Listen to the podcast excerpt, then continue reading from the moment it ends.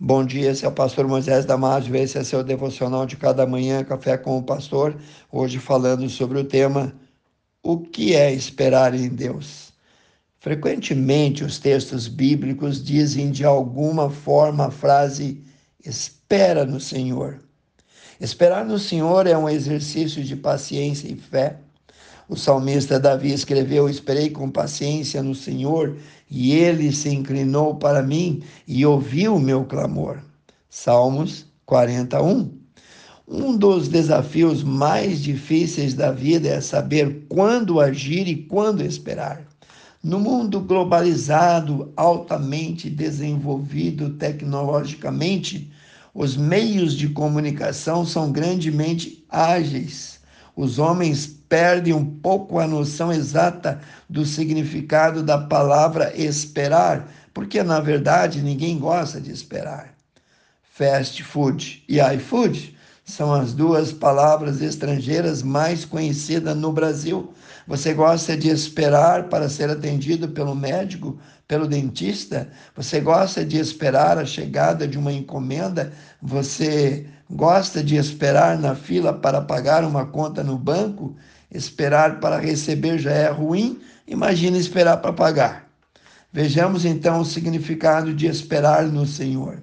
No Salmo 25, 3, Davi diz: Na verdade, não serão confundidos os que esperam em ti. Deus tem um plano eterno que inclui você e eu, inclui os propósitos e atividade de todas as pessoas na terra. São muitos e muitos bilhões de planos individuais.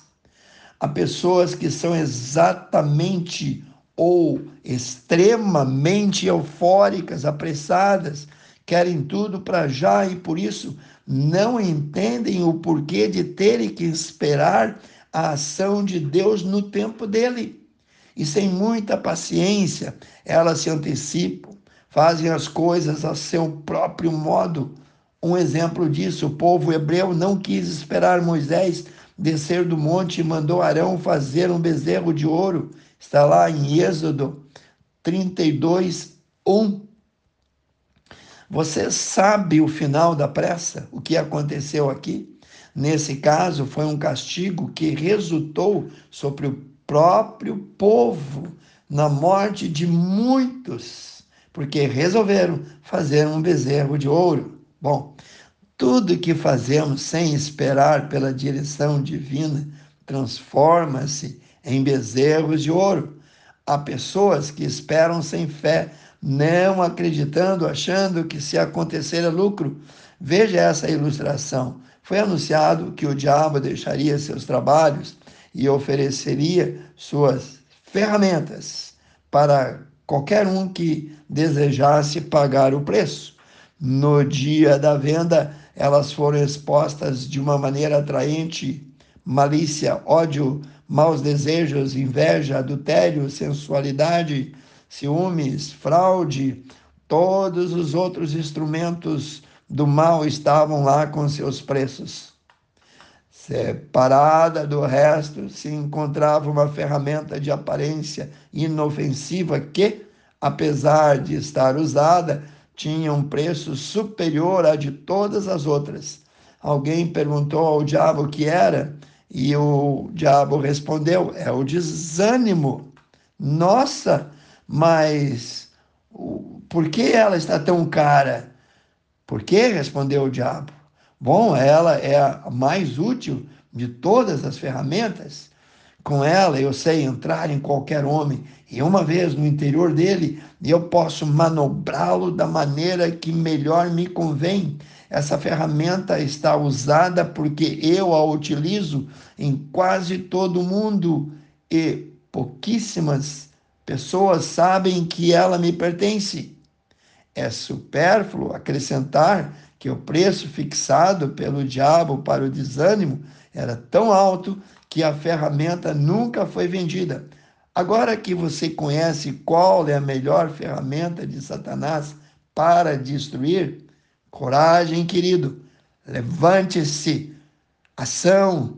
Corra depressa, busque ânimo novo, busque a força do Espírito Santo junto a Jesus. Não permita que o desânimo, o inimigo destrói o plano de amor que Deus tem para você. Então não permita que o desânimo também te destrua. Muitas pessoas de pouca paciência estão angustiadas, ansiosas, impacientes. Muitas estão dessa maneira. E afeta isso o bem físico de cada um. Desânimo e ansiedade é uma perturbação de espírito. Aprenda a ter paciência, pois ela é a capacidade de esperar sem desesperar. É a capacidade de esperar com resignação, sem pressa, sem queixa. Só espera com paciência quem está seguro das promessas de Deus. Sua bênção ainda não chegou, é porque está mais perto agora do que nunca antes. Não desanime.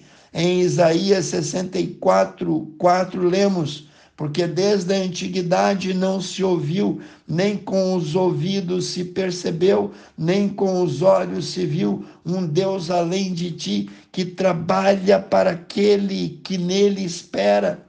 Conta-se que durante a Segunda Guerra Mundial, uma viúva italiana ficou sem dinheiro para pagar os aluguéis da casa onde morava. Orou, clamou, jejuou durante muitos dias e nada adiantou. Em desespero, foi despejada pelo proprietário e obrigada a procurar um abrigo em casa de parentes numa cidade vizinha. Logo após sua saída, a cidade foi totalmente arrasada por bombardeiros nazistas. Agora tudo ficou claro silêncio de Deus era para o seu próprio bem. Então, não precisa você ficar com tanta ansiedade, com tanta preocupação, com tanta angústia. Espera no Senhor, que Deus te abençoe. Deus abençoe cada um que ouviu esse devocional, cada irmão, cada amigo.